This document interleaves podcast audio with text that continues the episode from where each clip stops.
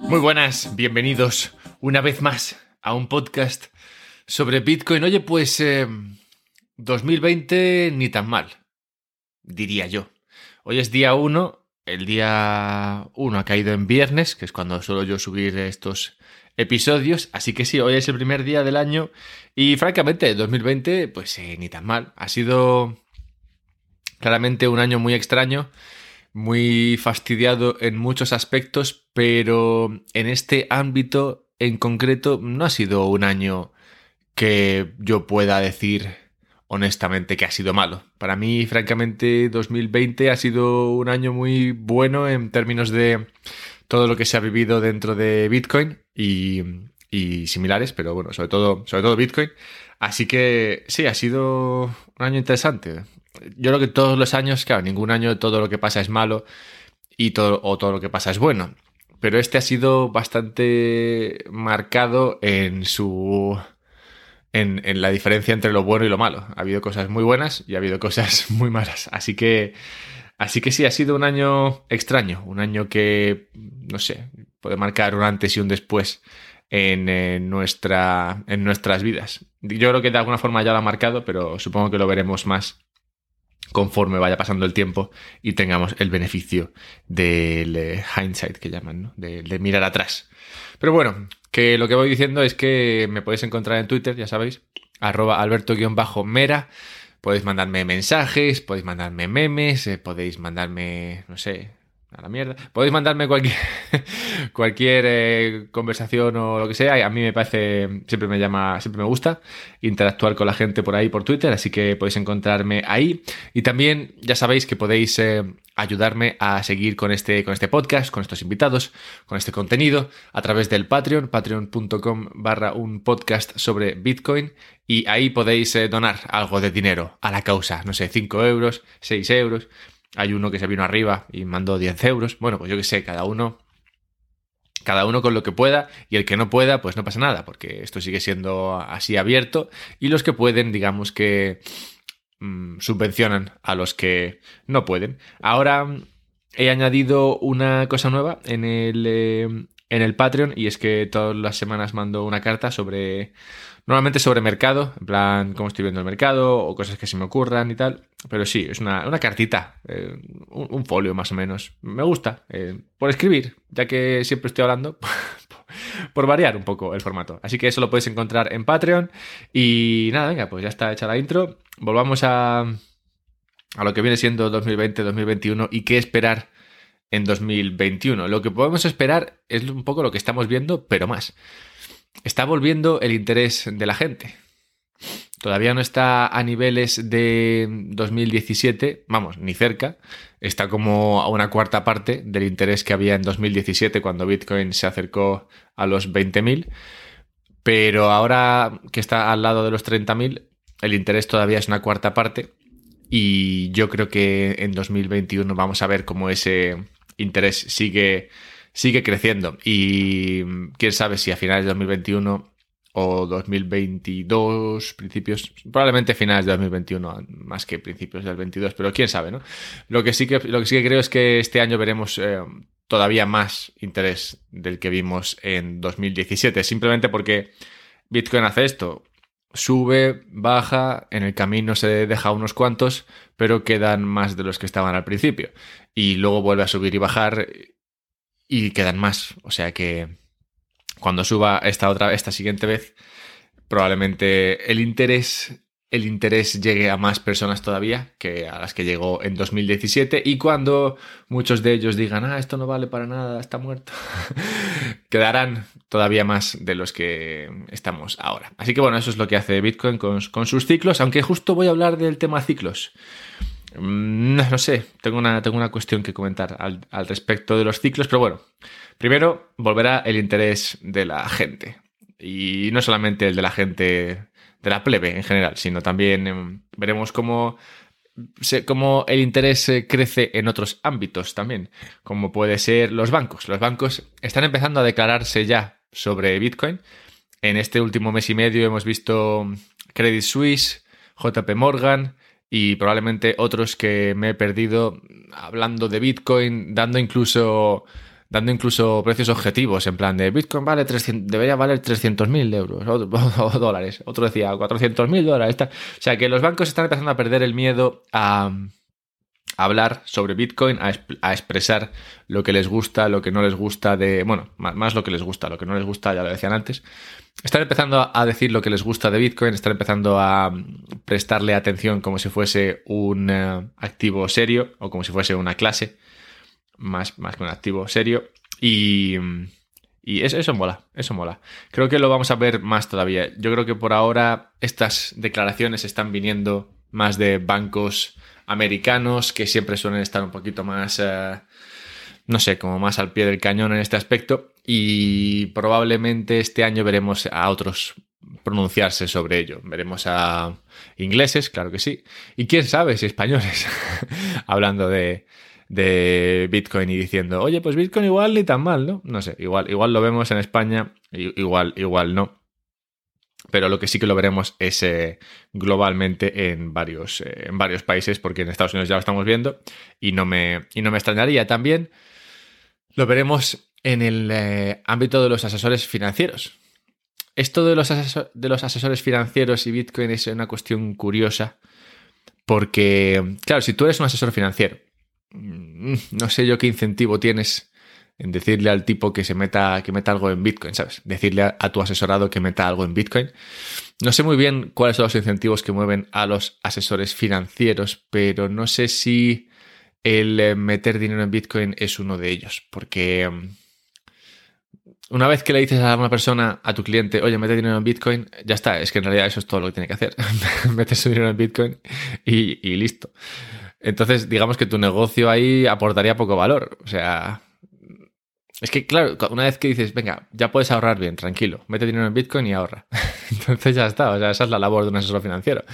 Los asesores financieros, creo que, no, estoy hablando aquí en plan general, vale, seguro que hay mucha gente que aporta mucho valor y, que, y que lo hace por un montón de razones buenas, pero a donde voy es a que la figura del asesor financiero gana peso en un mundo en el cual es difícil mantener la riqueza. Ya que tienes que estar moviéndote de activo en activo, tienes que tratar de, sacarle rentabilidad a tu dinero para que no te lo consuma la inflación. Y es difícil hacer esto ya que los bonos no te dan nada, los, que sí que te dan son más arriesgados, o sea que es, difícil, es difícil, pero claro, en, un mundo en el, que, en el cual tú puedes simplemente decir a la gente, oye, mira, ahorra en Bitcoin y listo, pues eh, ya está. o sea, las reuniones con tus asesores financieros serían muy cortas al respecto de esto diría que ha salido una ley ahora o un decreto, decreto ley, ya sabéis que ahora la legislación va un poco así, y dice algo así como que si eres asesor financiero tienes que, tienes que denunciar a tu cliente si pretende sacar dinero del país. Y me pregunta, mi pregunta aquí en general, por si alguien tiene una respuesta, sería, ¿y si le dices al tipo que meta dinero en Bitcoin, eso es sacar dinero de España o, o no? Porque claro, si tú compras Bitcoin, ¿lo estás sacando de España? No lo sé. ¿Qué se considera que es, que es Bitcoin? ¿Dónde está Bitcoin? No lo sé. Eh, es como si, si compraras acciones de otro país, ¿sería sacar el dinero? No lo sé, no lo creo. Porque lo tenías que hacer a, través de un banco. Bueno, no lo sé. Es una cuestión interesante. Yo, como no sé de esto, pues eh, no puedo responderlo, pero me lo planteé el otro día. Bien, otra persona, o sea, otro sitio donde vamos a ver a gente hablar de Bitcoin. Ya he dicho que la plebe se interesará más, los bancos se interesarán más, los gobiernos son los terceros que se interesarán más. Lo que no sé, bueno, lo que no sé, lo que intuyo es que no se van a interesar en los mismos términos que se van a interesar los, eh, los bancos. Creo que dependerá del país. Hay... lo normal para un país es directamente entrar bueno, para muchos sí. Yo creo que lo normal es directamente entrar con la idea de prohibir esto, regularlo hasta el infinito o acabar con ello de alguna forma. Porque si tú eres un país medianamente controlador, como tristemente son cada vez más eh, la, mayoría de países, incluso, incluso Estados Unidos, que era como el adalid de la libertad, cada vez está más eh, del lado del control y demás. Si tú eres un país donde aprecias el control del dinero y quieres estar eh, al, cabo de la calle, como se dice, en cuanto a todo lo que pasa con el dinero, mm, yo creo que lo primero sería intentar prohibir esto. Esa sería, supongo, la, la, idea con la cual te sientas ya a pensar en ello. En plan, ¿cómo puedo prohibir esto? Luego, claro, te descubrirías que es difícil prohibirlo y luego aparte descubrirías que, bueno, si eres un poquito inteligente, descubrirías que si tú lo prohíbes, va en detrimento de tu país. Esto, esto es complicado, cómo se gestionaría, pero si tú prohíbes esto, eh, en realidad te estás pegando un tiro en el pie, porque claro, si tú lo prohíbes, lo único que haces es que te limitas el crecimiento en este, en este ámbito, mientras que en otro país donde no lo prohíban, viven de este crecimiento. Entonces, de alguna forma estás quedándote atrás respecto al resto de países. Cosa que digo que es difícil ver porque si tú eres un país, como digo, controlador, ya empezamos mal y probablemente te dé igual o no consideres que eso es un problema o sí, directamente no tengas ni idea de que esto puede pasar. Pero sí, sí, si eres un país que entra con la idea de prohibir esto hasta el infinito, digamos que tal y como funciona Bitcoin, lo que estás haciendo es permitiendo a otros países que, que se beneficien de ello a tu costa. Y cuando tú quieras eh, subirte al carro, pues será, será más tarde. Así que sí, no sé, no sé cómo lo van a hacer, pero claro, si, lo pienso, por ejemplo, en, en, una comunidad europea como esta, probablemente la Unión Europea, yo siendo como son los europeos, no, no, sé si van a entrar aquí con ganas de, de dejarlo estar. Probablemente quieran regularlo mucho, lo cual en este caso, por ejemplo, me parecería obvio para un país como, como Inglaterra el eh, liberalizarlo, porque, bueno, los ingleses ya sabéis que siempre son más espabilados con el tema del dinero y aunque por ahora no le han visto mucha gracia a esto, si lo prohibiesen en Europa, a ellos les resultaría extremadamente lucrativo el permitirlo. Así que no sé, no sé cómo se gestionará esto a nivel, a nivel gobierno. Lo que sí que sé es que creo que vamos a empezar a ver a gobiernos hablando de, esto. Claro que es, es diferente el hablar de esto siendo Bitcoin y esto siendo cripto, porque son, son dos mundos paralelos. Banear, prohibir Bitcoin es un jaleo en sí mismo prohibir eh, otras cosas como puede ser eh, Ethereum o digamos eh, todas las empresas que trabajan sobre Ethereum, empresas que hacen cosas en, finanzas descentralizadas y tal, eso es más fácil de regular porque son empresas. Entonces puedes controlar a la empresa, puedes, puedes bloquear el, el frontend, la página web en la que está. Es verdad que puedes simplemente sacar otro frontend, pero, pero es un poco jaleo. O sea que mm, sí, no sé, no sé qué. Mm, no sé qué veremos aquí, pero claramente en términos de regulación es mucho más fácil regular todo lo que no es Bitcoin que regular, que regular Bitcoin. Pero bueno, vamos a ver, vamos a ver bastantes cositas. Aquí no todo lo que, lo que sea lo que sea regulación va a ser malo. Que yo sé que lo digo siempre con este tono un poco halagüeño, pero habrá cosas buenas, por ejemplo, si, si limpian un poco alguna cosa rara que todavía tenemos en cripto, como lo de Tether, pues oye, no será malo. Es verdad que de primeras será un poco malo porque, bueno, Tether está muy, muy metido en todo el engranaje cripto y si de verdad te pones a sacarlo como sea, pues eh, va, va, a ser, va a ser un poco fastidiado, sobre todo en el corto plazo y, alguna otra cosa rara que hay por ahí. O sea que sí, probablemente algunas cosas de estas de regulación acaben bien y acaben siendo buenas para, el sector, pero por el camino también hagan, hagan daño. Pero bueno, es, eso me, parece, me parece bien a la larga. Lo que pasa es que es verdad que me, yo como tengo cierto temor ante la regulación, siempre veo esto con, con, cierto, con cierto escepticismo, porque claro, o sea, no sé, como un regulador va a saber qué hacer con esto, francamente. Porque ese es el problema de las regulaciones que vienen de, un ente centralizado, que puede decidir lo que creen que es mejor y no lograr lo que están buscando. Así que eso, eso es mi, es mi temor siempre con este, con este tema. Pero bueno, es lo que hay. Entonces, yo creo que una predicción bastante obvia para 2021 es que llegamos bueno, Crypto llega a enfrentarse al, jefe final, al final boss que llaman en Twitter, y es que y son los gobiernos. O sea, Bitcoin ha crecido mucho en estos últimos 12 em, años ya. Y bueno, por ahora lo ha hecho, digamos, a la espalda de los gobiernos. Ha crecido como, como predecía Hayek que esto podría hacerse, ha crecido en las sombras sin que nadie le preste demasiada atención, pero se está haciendo suficientemente grande como para que no les quede más remedio a la gente que a los reguladores que echarle un vistazo y, y esos son el jefe final, claramente. Enfrentarnos a, a, los, a los reguladores. Chan chan. Bien, siguiente. Otra predicción para 2021 podría ser calentamiento infinito del precio. Y, y lecturas extrañas sobre, sobre ese calentamiento. Esto pasa a veces. A ver, es difícil predecir el futuro basándonos en el pasado. Ya sabéis que este es un descargo de responsabilidad típico en todo el ámbito de las finanzas y es que resultados pasados no prometen o no, sí, no pueden prometer eh, resultados futuros o predecir resultados futuros.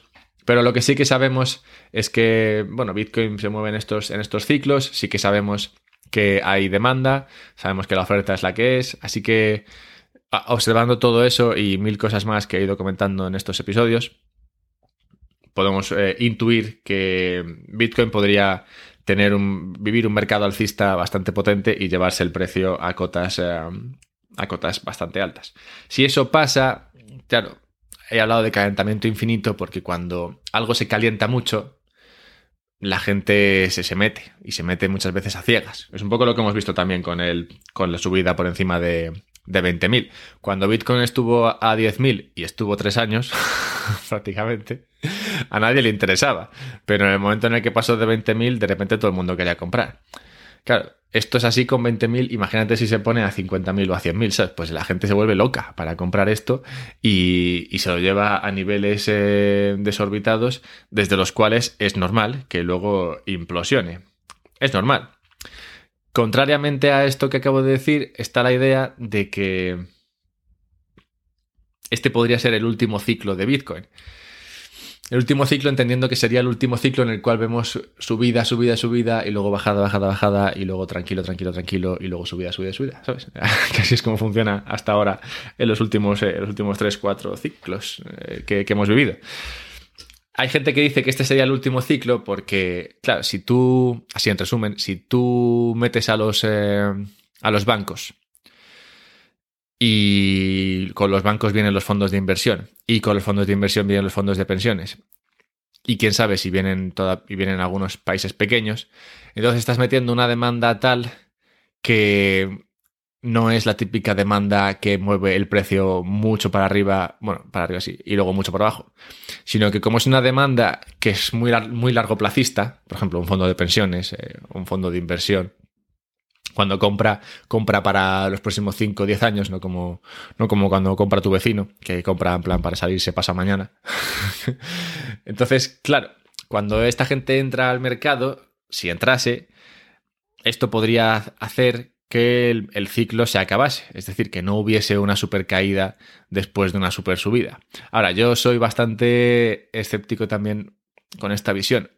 Acepto y entiendo lógica, entiendo, entiendo, entiendo que es lógico que esto podría ocurrir, pero no creo que estemos en el punto en el cual bueno, no, creo que nunca estemos en el punto en el cual algo pueda subir mucho y no caer mucho. O sea, es que, la, a ver, la matemática de cómo se calientan estas cosas funciona así. Es verdad que igual no vemos eh, movimientos tan exagerados como los que hemos visto en los últimos 12 años porque como esta gente, estos nuevos actores, compran de otra forma, en plan, compran más despacio y también se colocan en situaciones para comprar cuando la cosa cae, e, e, evitando que la, volatilidad sea tan grande, pues sí, igual no vemos esos eh, vaivenes tan exagerados que hemos visto en el precio en los últimos años, pero, pero aún así sí, sí, que habrá, sí que viviremos sí que viviremos momentos en los cuales suba mucho y tenga que caer mucho. y, yo creo que eso por mucho que se piense que esta vez es diferente,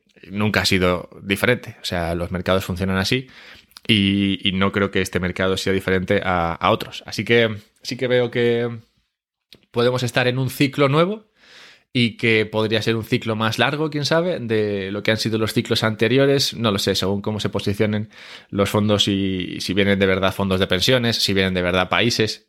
Entonces sí que podríamos ver eh, un ciclo distinto, pero igual tenemos que esperar al siguiente para que entre los países y entonces el siguiente ya veríamos. Pero bueno, sí que sí que hay lecturas interesantes al respecto de lo que puede ser este, este ciclo. Otra cosa que veo para este año son, eh, es el incremento de ventajas eh, para, minar en sitios donde, bueno, más que ventajas para minar, no. Lo que veremos es cómo se, se vuelve más eh, obvio para muchos países el, el empujar la minería dentro de los mismos. Por ejemplo, en, el, capítulo con el que, en el que hablé con Alejandro de la Torre, sobre minería y, demás, y, pools de mineros, salía el caso de Paraguay. Paraguay es un país pequeño que, bueno, pues tendrá la riqueza que tenga, pero lo que tiene es una riqueza no explotada bastante grande, pues tiene mucho salto de agua, podría crear mucho, mucha energía hidroeléctrica, que ahora no crea porque no hay demanda suficiente para darle salida a esa energía. Pero si tú comprendes cómo funciona lo de la minería y dices, oye, voy a ponerme a minar bitcoins porque esto da dinero, puedes aprovechar esa energía barata que tienes o prácticamente gratis que tienes para minar y crear riqueza dentro de tu país. Y creo que esto es algo que van a empezar a explotar algunos países que pueden tener acceso a energía barata, pero que hoy día no podían hacer nada con ella.